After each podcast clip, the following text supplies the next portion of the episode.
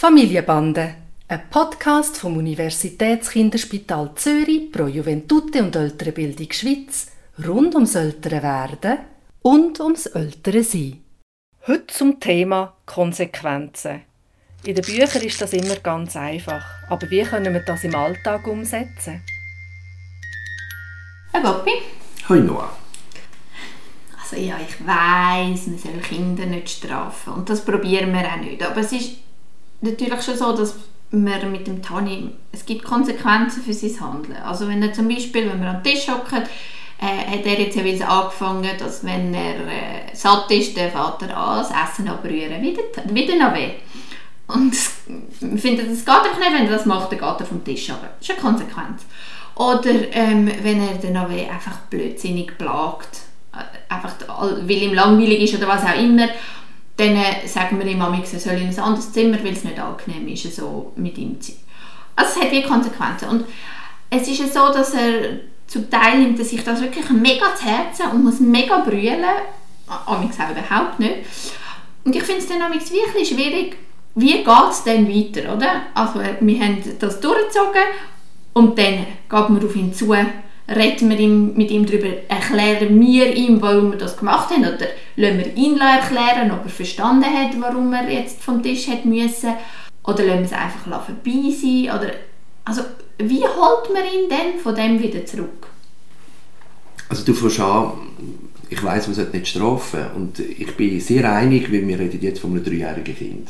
Wir werden in einem Jahr, zwei sicher anders über diese die Sachen reden. Aber wir reden jetzt von einem Dreijährigen und dort redest du richtigerweise über Konsequenzen und nicht über Strafen. Das heißt, wenn es etwas gibt, wo dir klar ist, dass du das nicht willst, dann äh, machst du etwas, du nimmst ihn ab, machst eine räumliche Distanz zu etwas.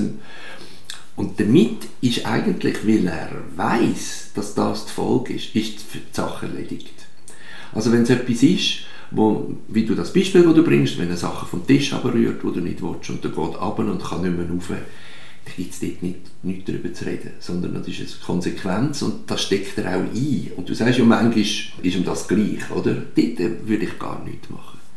Wo ich ja etwas machen würde, ist, weil er ja noch nicht wirklich die Konsequenz von seinem Handeln kann überblicken kann, dass wenn, er, wenn etwas passiert, wo er sich nicht mehr einklinken kann, dass es dann die Aufgabe ist von den Eltern, wie einen Punkt zu machen. Und vielleicht versteht er auch das nicht ganz verbal.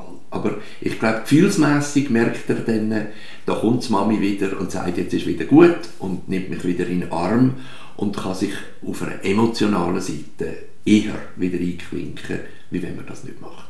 Also ich glaube, es ist sehr unterschiedlich. Ich würde das Kind anschauen und wenn du merkst, er, kann sich gar nicht mehr einklinken, dann würde ich einen Punkt machen wieder. Und, und sonst sage ich ihm einfach, okay, jetzt ist gut, jetzt kannst du wieder kommen. Genau, ja. Also man sagt ja, dass die Sachen ähm, zeitnah passieren dass du Konsequenz inhaltlich nöch machen musst, also dass er, dass er weg muss vom Tisch, wenn er Zeug abrührt und dann, äh, wenn das die Zeit vorbei ist, wo du findest, dann kannst du sagen, jetzt kannst du wieder kommen. Wie ist denn das, wenn die Sachen vom Tisch abrührt? Dürfen dann wieder am Tisch kommen bei euch? Wenn du mich so fragst, dann eigentlich nicht, aber ich glaube, im Alltag passiert es dann gleich, dass er kommt und gleich noch weiter essen will. Also es Menschelt. Ja, es Menschelt. das finde ich auch äh, okay. Ich glaube, je konsequenter für ihn ist, desto einfacher ist er und dann weiß er auch, äh, jetzt ist es so. Und dann äh, gibt das auch gar nicht zur Diskussion. Aber jetzt ist es halt gleich amix so, dass das mit der Konsequenz, also das nimmt man sich so schön vor und amix ist dann halt eben doch nicht so gelungen, oder? Ich weiß auch nicht, er fährt mit dem Velo in mich hinein. Absichtlich.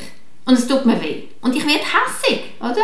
Und dann ist es nicht eine logische Konsequenz und jetzt ist halt das Velo weg und so, sondern dann schreie ich an und finde, hey, geht es eigentlich noch? Und mach nicht so ein Zeichen und jetzt musst du ins Wägeli. Oder irgendwie so etwas, dann nicht irgendwie, ah, ich weiß auch nicht, es ist dann nicht so kontrolliert und so schön und so nach dem Theoriebuch.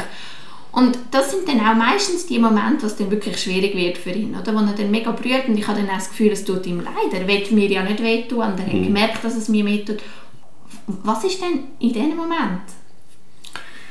Also ich finde das ganz ein wichtiges Beispiel, das du bringst, weil ähm, Das ist die Realität, das ist der Alltag. Oder? Und dort überlegt man sich manchmal nicht, äh, was wäre jetzt pädagogisch geschickt oder irgendetwas, sondern man reagiert mit einer ehrlichen und echten Emotion.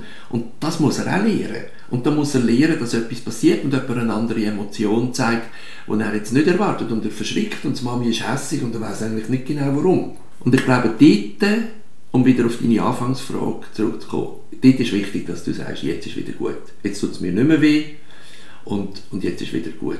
Und dann kannst du sagen, jetzt will ich aber gleich, dass du noch mal im Wägeli bleibst oder jetzt kannst du wieder aufs Laufrad, aber gib Acht, dass du nicht in mich reinfährst, weil das tut mir weh.